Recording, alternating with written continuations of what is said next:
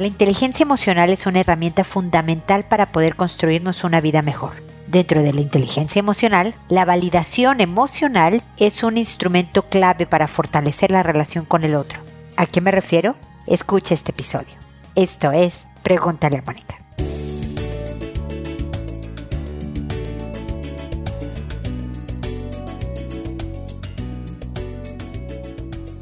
Bienvenidos amigos una vez más a Pregúntale a Mónica. Soy Mónica Bulnes de Lara, como siempre, feliz de encontrarme con ustedes en este espacio que hablamos de validación. Validar un sentimiento en específico. Validar es darme por enterada, confirmar que he registrado el sentimiento del otro.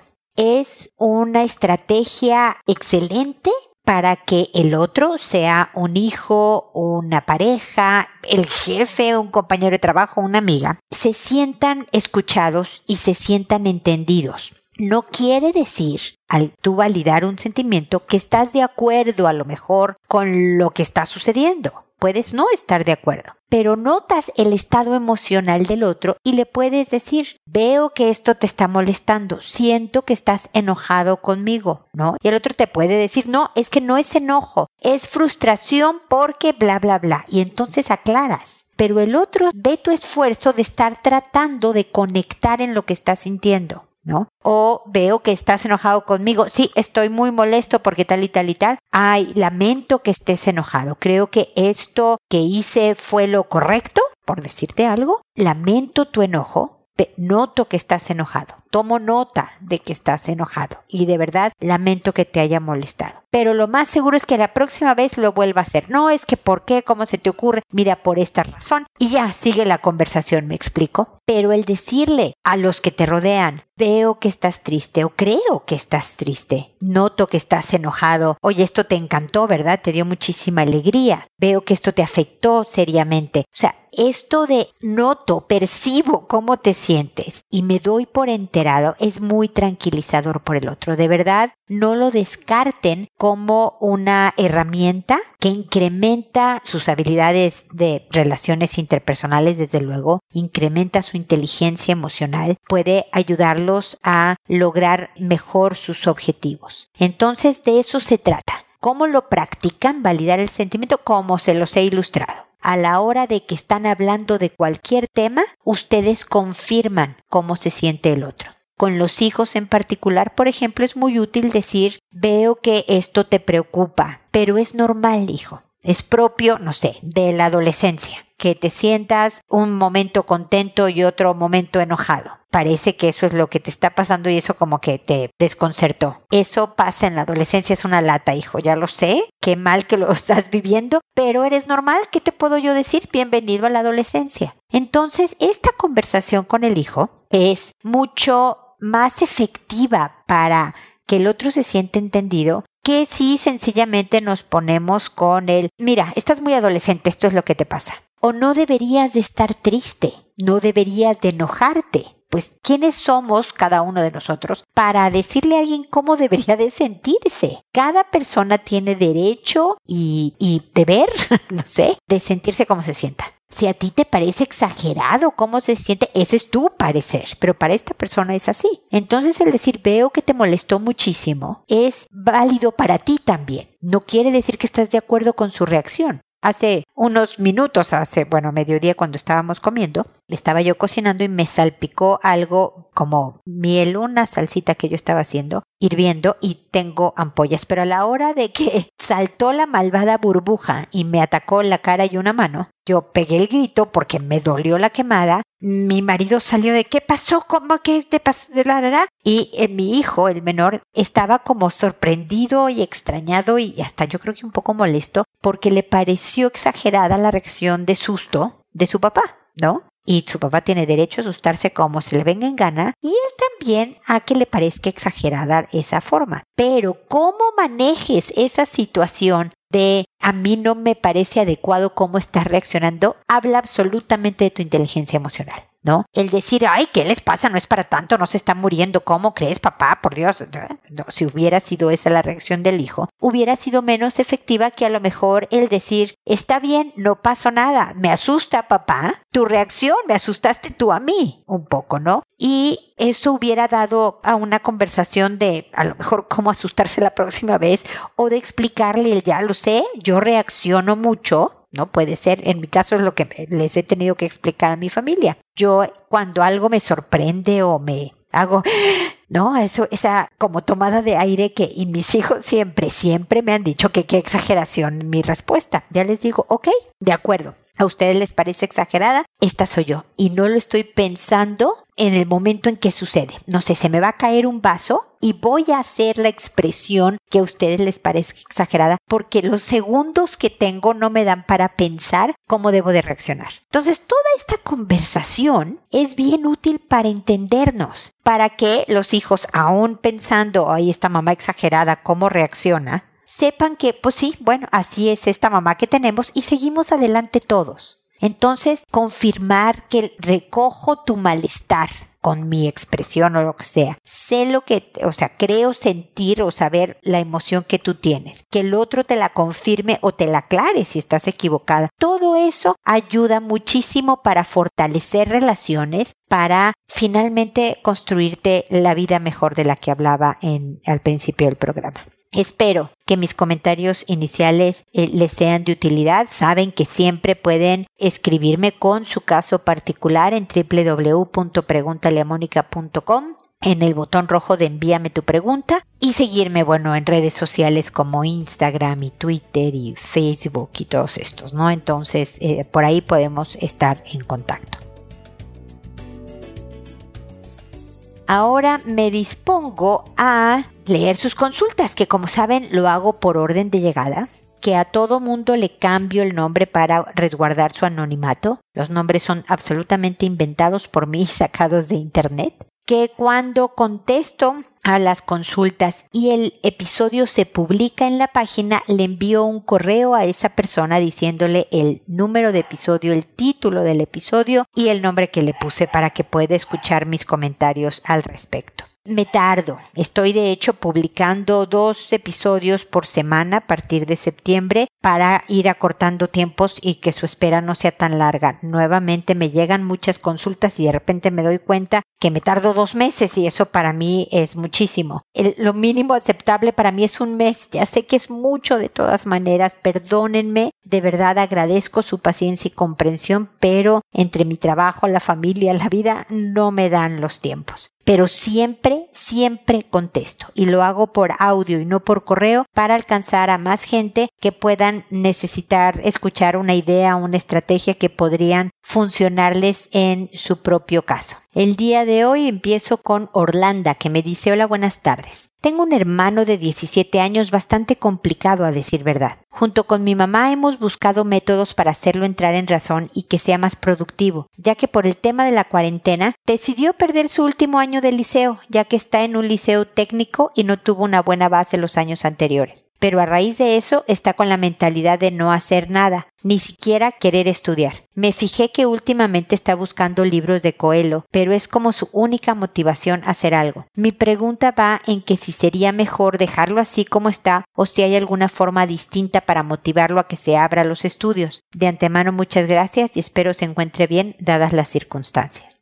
Orlando, afortunadamente todos bien. A mi hermano le dio coronavirus, la pasó muy mal por unos días, pero afortunadamente la libró y ya, todos estamos bien y tranquilos. Mi hermano está en México, pero gracias por tus buenos deseos. A ver, ya he dicho y no importa, lo vuelvo a repetir, que la pandemia nos tiene a todos afectados y parte de la afectación es que nos hace desmotivados, menos productivos, menos concentrados, a los jóvenes de la edad de tu hermano, a todos nos ha pegado fuerte el malvado bicho, o sea, la cuarentena y estas medidas, pero a los jóvenes de la edad de tu hermano se ha visto que el impacto es muy, muy fuerte. Entonces no me sorprende que pues sienta que ya para que le sigo y mejor no acabo el último año, ¿no? Una forma de conectar con él al parecer son estos libros de Coelho, ¿no? Coméntalo, dile que te recomiende uno, empiézalo a leer, hablen de eso con él, a lo mejor le gusta debatir el tema. ¿no? Eso sería bueno. Parte también como estrategia es lo que ya hablaba en la introducción, ¿no? Validar y entenderlo. Oye, a ver, ¿por qué estás pasando? ¿Qué es lo que te hace no querer seguirle?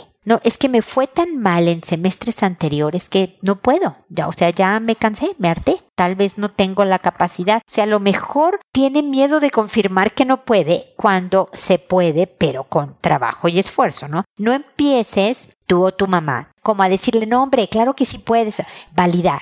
Ah, sí, entiendo que si se te dificultó antes, sientas que ahora no puedes, pero pues o sea, tienes que terminar para conseguir trabajo. ¿Cuál es tu idea? ¿Cuál es tu plan? Me explico la, la actitud para la conversación, Orlando, más que decirle no está mal que estés tan desmotivado y no estés haciendo nada, deberías de hacer esto, es conectar con él por lo único que al parecer le está gustando, que es leer Coelho, debatir con él sobre lo que hable Coelho, entender cómo se siente y las razones por las que está tirando la toalla, ¿no? ¿Qué tal que él dice, mira, este, este año con lo de la pandemia voy a frenar, yo ayudo en la casa, voy a ver si me consigo cualquier tipo de trabajo, ¿no? No importa cuál, pero el próximo semestre ya le entro o no, verlo si está verdaderamente con un problema anímico que requiera de una atención más especializada. Todo eso es con una conversación menos instructiva, con menos juicios y mucho más investigación, Orlando. Eso sería mi recomendación. Espero que te sean útiles. Desde luego me puedes volver a escribir cuantas veces quieras para contarme cómo te fue con el hermano y cómo va y poderlos acompañar en este proceso, ¿ok? Luego está Pascuala que me dice, tenemos una relación hace siete años y de vivir juntos cuatro años y medio. El año pasado su hija de 26 años llegó a vivir con nosotros porque su madre no la aguantó se suponía que el novio con el que vivía la alcanzaría, pero no pasó. Solo estuvo con su madre mes y medio, y yo estuve de acuerdo en que viviera aquí por un tiempo. Después de un año y medio en casa, estoy harta, no es proactiva y obviamente no colabora en casa económicamente y tampoco se ha graduado. Está tomando un diplomado en línea los sábados. Los fines de semana baja a desayunar hasta que está listo, lo mismo con las comidas. Es frustrante, aunque ayuda lavando los platos. He hablado con mi marido respecto a que debe ser más proactiva, pero dice que debemos adoptarnos a ella. Antes de su llegada jamás peleábamos y ahora es una constante. No trabaja desde marzo y el año pasado, aunque trabajaba, nunca ha colaborado en casa. No importa, su padre corre con los gastos. Pero hemos perdido intimidad. Al principio traté de incluirla en todo, pero su falta de interés o apatía hicieron que me rindiera con ella. Adopta una actitud de víctima y dice que tiene pésima relación con su madre.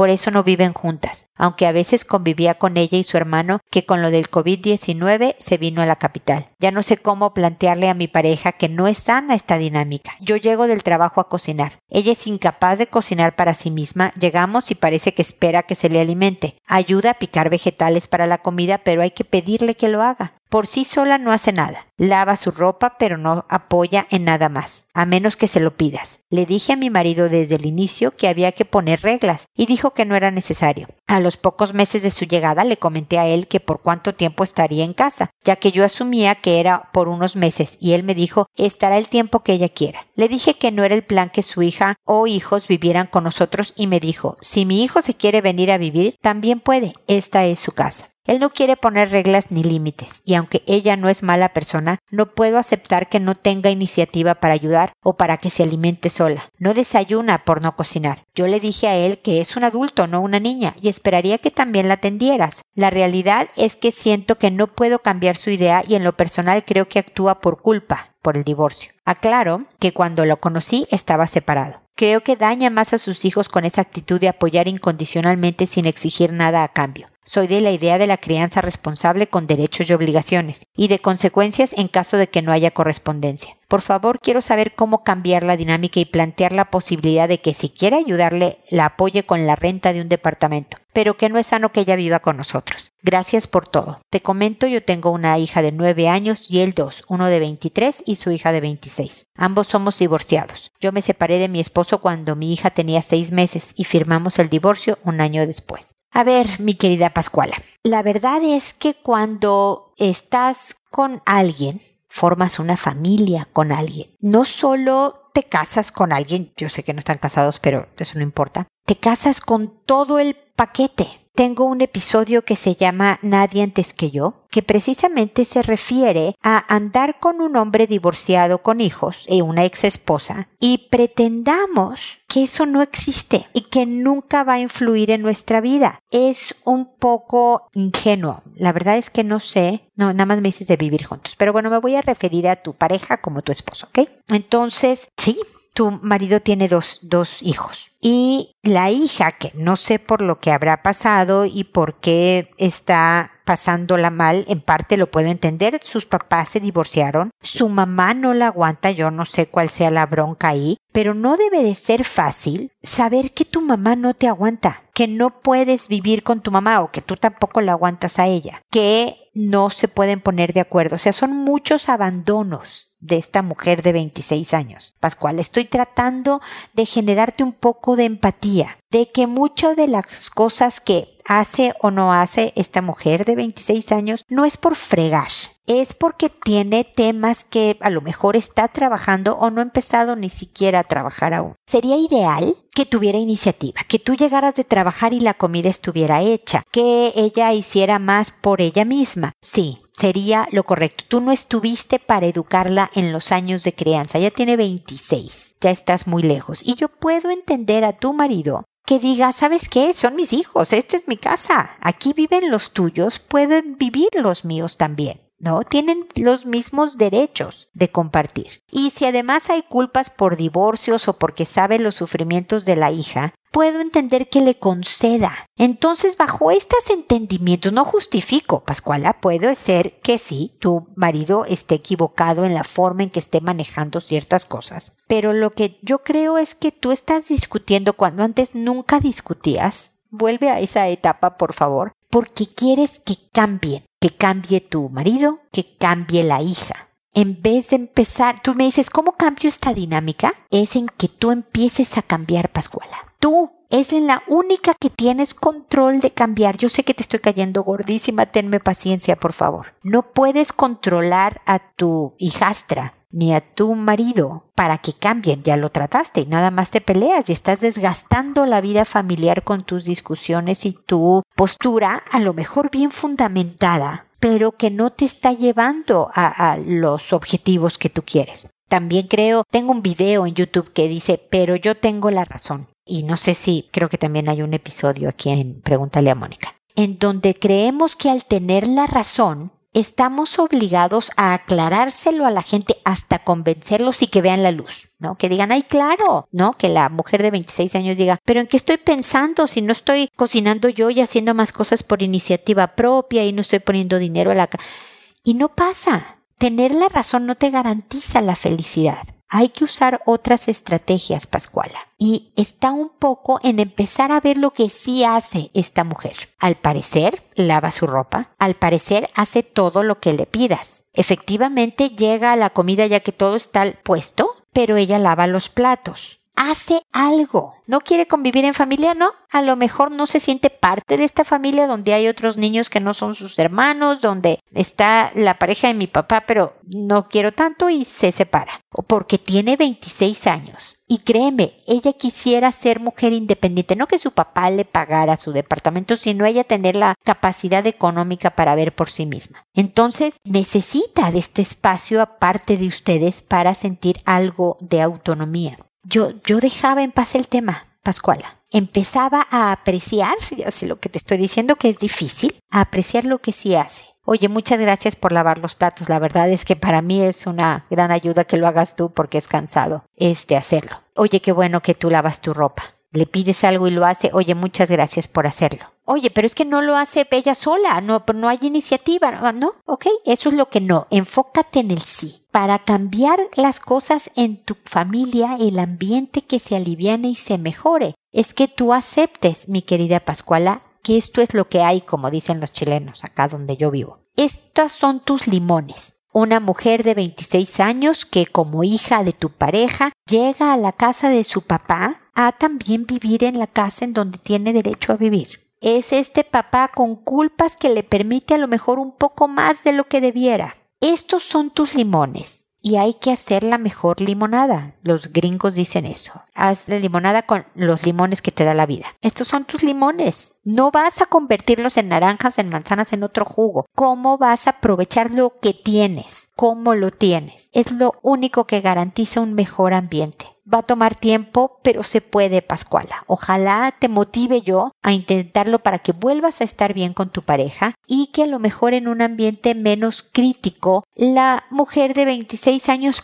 poco a poco o, reaccione mejor o eh, se vaya eventualmente, pero no por guerras campales, no con otro rechazo, no otra vez mi mamá me corrió de su casa, mi papá me corrió de su casa, sino yo me voy porque es tiempo de que me vaya en paz en paz con él y en paz con su pareja. Así que suerte y ánimo. Espero que sigamos en contacto, Pascuala. Fuerza. Bueno, luego sigue Quiles, que me dice, hola, mi amigo me ha pedido consejo y la realidad es que no sé qué decirle. Por cuestiones familiares le ha tocado dormir varias veces con su hija de 7 años y en varias ocasiones la ha sorprendido que ella le busca tocar los genitales. Ya habló con ella y hasta la regañó, pero lo volvió a hacer y decidió ya no volver a dormir con su hija, pero no sabe qué hacer o cómo actuar, pues se siente muy triste al respecto. Bueno, definitivamente es bueno que sí, la pequeña por curiosidad, por manía, porque vio un video, por la razón que tú quieras, está teniendo conductas inapropiadas, el salirse de la cama fue la mejor, o sea, de dormir juntos fue la mejor decisión. Tampoco dar tentaciones. Pero en la educación de sexualidad, obviamente decirle eso no se hace, no quiero que lo vuelvas a hacer, es bueno, lo hizo, no le funcionó, pero es bueno, pero es toda la conversación formativa precisamente. Lo que quieres de tus hijos, yo sé que no es tu hija Aquiles, le puedes poner el audio a tu amigo, pero lo que quieres de tus hijos es que manejen adecuadamente su sexualidad,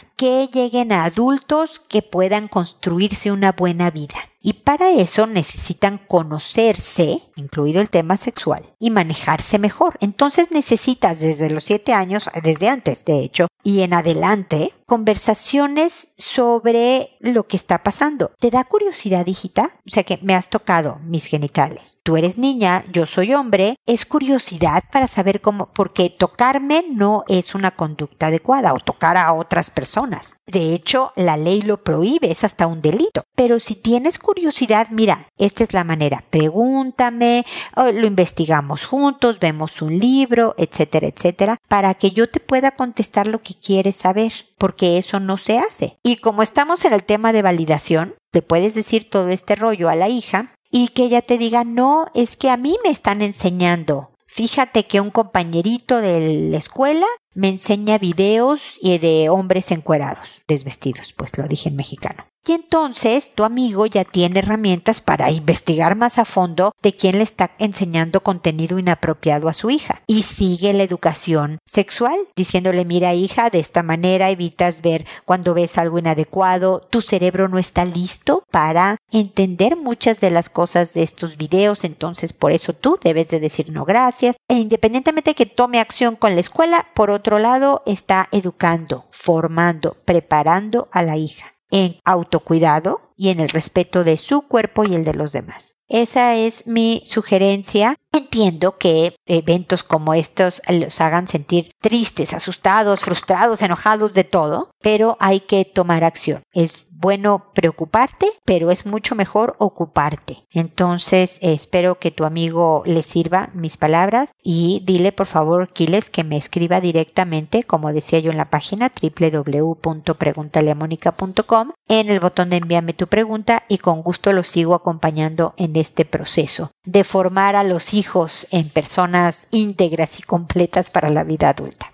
Bueno, ahora es Simona la que nos escribe y dice, estimada, Quisiera orientación porque noto a mi hija con muchos temores y no sé cómo ayudarla. Me gustaría asesoría para ayudarla. Bien la información que me mandaste, eh, Simona, porque cuando me escriben por la página en el botón rojo hay un formato para llenar, lo cual me da buena información, porque como ven en el mensaje de Simona no me dice la edad de su hija, pero en los datos que llenaron, llenó Simona eh, al mandarme el mensaje, sí venía su edad, 18 años. Entonces, pueden ser varias cosas, Simona. La verdad es que me pones poca información, pero espero que mis comentarios de algo te sirvan y podemos seguir en contacto de todas maneras. Primero, hay temas que son de personalidad. Hay gente que es muy ansiosa desde de nacimiento, a veces viene de familia, e insegura. Y entonces va sumando temores conforme, o sea, conforme crecemos, las personalidades ansiosas e inseguras van teniendo diferentes miedos. Me dices que tu hija tiene 18, esto de volverse adulto a lo mejor de la carrera, de la pandemia, la cuarentena, todo eso que también puede alterar y provocar temores en personalidades que ya tienen un perfil ansioso. La pandemia puede incrementar los sustos, ¿no?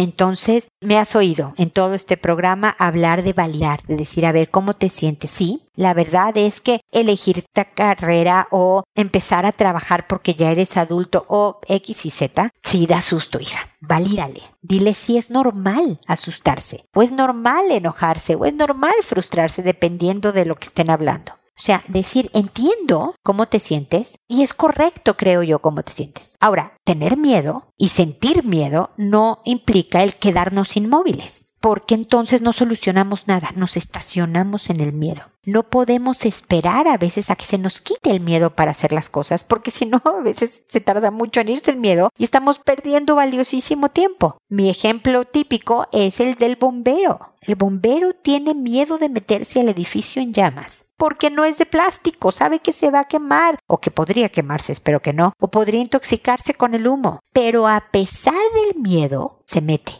a salvar a la gente, a tratar de apagar el incendio, a lo que sea. No puede esperar a que se le quite porque se consume el edificio, se pueden morir gentes, etcétera, etcétera. Entonces, esta conversación con tu hijo de cómo manejar sus miedos y de cómo de a poquitos desmenuzando la tarea, qué le da miedo y qué es lo que no puede hacer por miedo, y ver si pueden deshacerla en diferentes pasos Paso uno, abrir la puerta. Paso dos, llegar a la esquina. Paso tres, así. Y que vaya tratando gradualmente de ir completando los pequeños pasos. Si está de verdad paralizada, sí te recomiendo una ayuda especializada ir al psicólogo que con muy rápidas estrategias le puede ir enseñando, acompañando, acogiendo, dándole estructura para que pueda vencer estos miedos y que poco a poco empiece a sumar confianza en sí misma y que se note esa seguridad y por lo tanto se refuerce la autoestima. Y tu hija que ahorita tiene 18 años y toda la vida por delante pueda salir sin problemas a completar su vida. Ok, Simona, así que espero que sigamos en contacto. Tomasa es ahora la que me dice hola. Mi hijo tiene 21 años. Muy tranquilo, buen estudiante, respetuoso, no tiene novia, no sale, juega en internet con sus amigos, pero no puedo llegar a él. Pone una barrera que no me permite saber, ni da a conocer sus emociones. Es muy frío en sus respuestas, poco ayuda en la casa a no ser que lo mande, no reclama al, al hacerlo, no tiene iniciativa propia, me preocupa ya que a veces es muy introvertido. ¿Cómo puedo llegar a él de manera no invasiva? Agradeceré su consejo. Pues gracias por escribirme, Tomasa, porque, uff, hay una cantidad de gente que es como tu hijo. De hecho, vimos hace eh, unos par de consultas anteriores como una joven de 26 años tampoco tenía iniciativa, que hace lo que se le pide, no reclama al hacerlo, pero no es la, la, que por ella misma o por él mismo, en caso de tu hijo, dice, no, no, no, yo me encargo de la comida de hoy, tú no te preocupes por cocinar, ¿no? O yo saco la basura sin que tú me lo digas, yo sé que hay que sacarla y entonces me adelanto. No, eso ocurre en algunas personas, en algunos jóvenes, no en otros. Tu hijo se ve que es buen muchacho, es respetuoso, estudiante, tiene amigos, no ha tenido novia, no es preocupante. Hay quienes tienen corazón de condominio y desde los nueve años están de enamorados y otros que se tardan un poquito más. Una cosa es ser introvertido y otra que la inseguridad le impida conocer gente. Me dices que juega en internet con sus amigos, así que ahí la lleva. Ser introvertido es una fortaleza de personalidad. Hay extrovertidos e introvertidos. El introvertido no es un defecto, es una forma de ser. Y por lo tanto pasa lo que le pasa a tu hijo. Sale mucho menos, se contacta muchas veces más virtualmente que en la vida real, pero ojalá sí salga, aunque sea poco. Ojalá sí tenga algunos amigos. Generalmente a los introvertidos no les gustan los grupos grandes, les gustan tener pocos pero muy buenos amigos. Entonces me dices, ¿cómo llego a él? va a sonar muy feo, Tomasa, pero dejándolo ser como es. Preguntándole, oye hijo, ¿cómo te fue hoy? Sí, oye, ¿cómo es tu juego? A lo mejor metiéndose en tus intereses. ¿De qué trata? Ah, ok. Y cruzar dos palabras y conformarte un poco con este joven que no es tan comunicador, ¿no? A mí me pasa, yo tengo el más chico, el de 24, habla poco, es menos expresivo que a lo mejor sus hermanos llega a mi cuarto en alguna tarde en que estoy ya, terminé de trabajar, estoy viendo la tele, estoy en un momento de descanso y veo que llega con ganas de contarme algo, uff, yo suspendo lo que sea. Me pasó alguna vez, Tomasa, que tuve que conectar, o sea, hablarle, escribirle por WhatsApp a un paciente para decirle, perdóname, algo surgió, no puedo verte en este momento, porque mi hijo quería hablar de algo que era importante para él. Y como son a cuentagotas esos momentos, de verdad detengo el planeta. Pero el resto del tiempo no quiere hablar y entonces hablamos poco. Hay días en que le gusta hacer polémica de un tema y hay días en que podemos, yo me acuerdo, no ahorita en pandemia que estamos guardados aquí 24/7, pero que nos tocaba comer juntos a él y a mí y no había conversación. Yo hacía un par de preguntas y él decía sí, no, ajá, no sé y se acababa Tomasa. Sé que no es fácil, pero está bien. Buen estudiante, respetuoso, hace lo que se le pide, sin quejarse. Este es el que es. La aceptación es difícil, Tomasa, pero no nos queda de otra. ¿Te acuerdas mi ejemplo de los limones y la limonada? Bueno, es lo que hay, mi querida Tomás. Así que ánimo, fuerza y paciencia con este hijo que pone su barrera por pura personalidad, no por molestarte, no porque no confíe en ti. No es un tema personal, es un tema de personalidad. Y por lo tanto, se ve que tu muchacho está bien y hay que tenerle un poco de paciencia. Así que espero que sigamos en contacto. Uriel me dice, buenos días amiga, vi tu página y me pareció muy buena. Ojalá me puedas ayudar por favor. Mi hijo ayer nos contó que su primo mayor en cuatro años le hizo cosas. Le mostró videos pornográficos, le mostró su pene y se lo colocó en su ano. Esto fue hace tres años. En ese tiempo mi hijo debería haber tenido unos cinco años y el primo nueve. Cuando nos empezó a contar, para mí fue un balde de agua fría. Tampoco quiero indagar más y hacerle más preguntas si es que ocurrió algo más. No te imaginas cómo quedamos de afectados y no parábamos de llorar. Llamamos a mi cuñada y ella lo único que atinó a hacer fue regañar a mi sobrino y darle unos golpes. Él lo asumió y quedó muy afectado. De hecho, siempre hemos pensado que a él le pudo haber pasado algo cuando niño, ya que mi cuñada lo dejaba solo con una persona que ya no está en su vida. Pero ese es tema aparte, ella lo llevará a un psicólogo. Lo que me tiene muy afectado ahora es mi hijo. Él es un niño tan feliz y tan inteligente que me preocupa que esto lo afecte para su futuro. Te cuento que a mí también me pasó algo parecido cuando era niño y gracias a Dios nunca me he sentido mal. De hecho, ayer también me liberé y se lo conté a mi pareja, cosa que jamás se lo dije a mis padres. Pero hoy la preocupación está en mi hijito.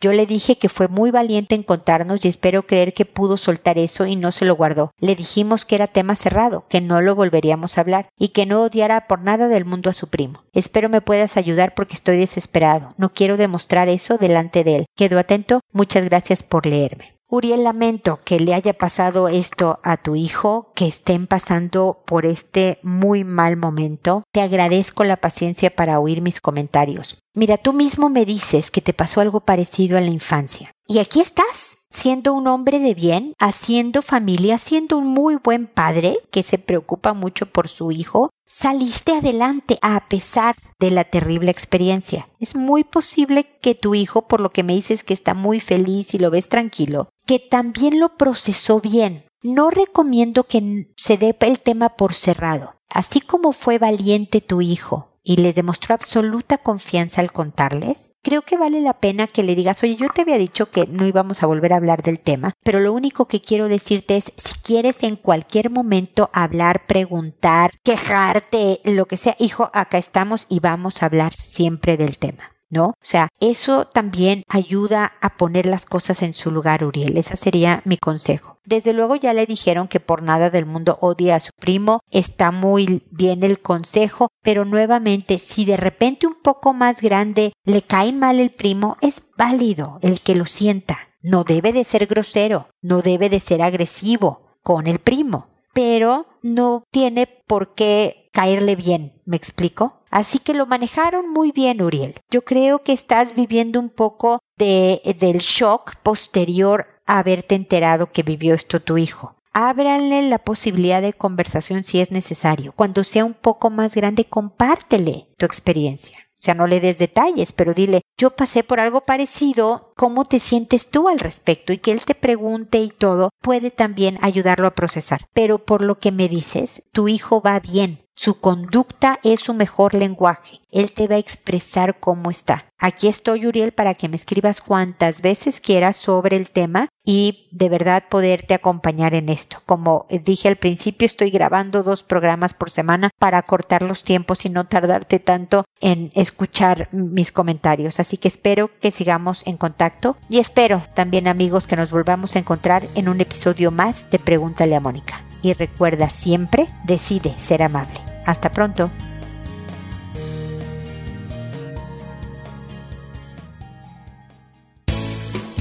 ¿Problemas en tus relaciones? No te preocupes, manda tu caso, juntos encontraremos la solución. www.preguntaleamónica.com Recuerda que tu familia es lo más importante.